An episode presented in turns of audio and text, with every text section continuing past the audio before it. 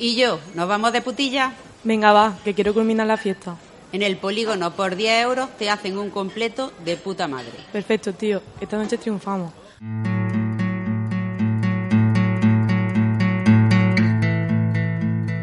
A nosotras nos vendieron una vida mejor y aquí estamos, siendo violadas, drogadas, forzadas y con deuda de por vida.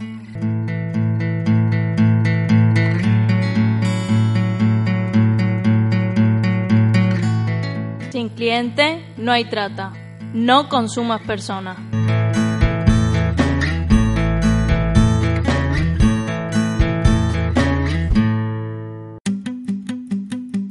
Oye, Pepe, ¿qué pasa? ¿Nos vamos de puta? Que me han dicho que han entrado una mamacita nueva. Vane, tía, escúchame, que me ha ofrecido un chaval de Instagram, tía, un trabajo fuera, tía, del país. Qué guay, tía. Dice que las condiciones son súper buenas. Es que me voy a ir, vamos, es que me voy a ir ya. ¿Y si esta situación está más cerca de lo que crees? ¿Y si fuera tu hija?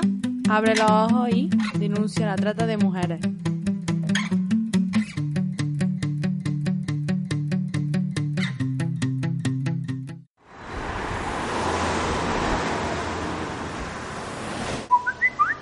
Tía, al final se la oferta de trabajo y lo de la tubería. Qué guay, me alegro por ti. Así, tía, me subo el avión y luego hablamos. Tía, ya he llegado. Estoy esperando al chaval con el que hablé, este que me está gestionando la estancia aquí y eso. Ahí, ya viene por ahí, te dejo, ahora te cuento. Tía, acaban de parar a echar gasolina. Vamos en una furgoneta con más chicos, tienen muy mala pinta. Parecen incómodos. Yo no sé ni a... Porque nadie contrata porque sí.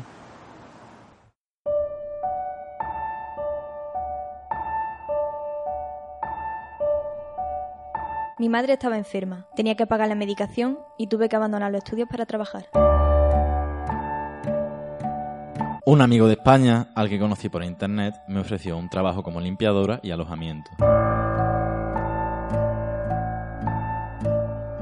Cuando llegué me drogó, me encerró en su piso y todas las noches venían hombres, me violaban y me pegaban.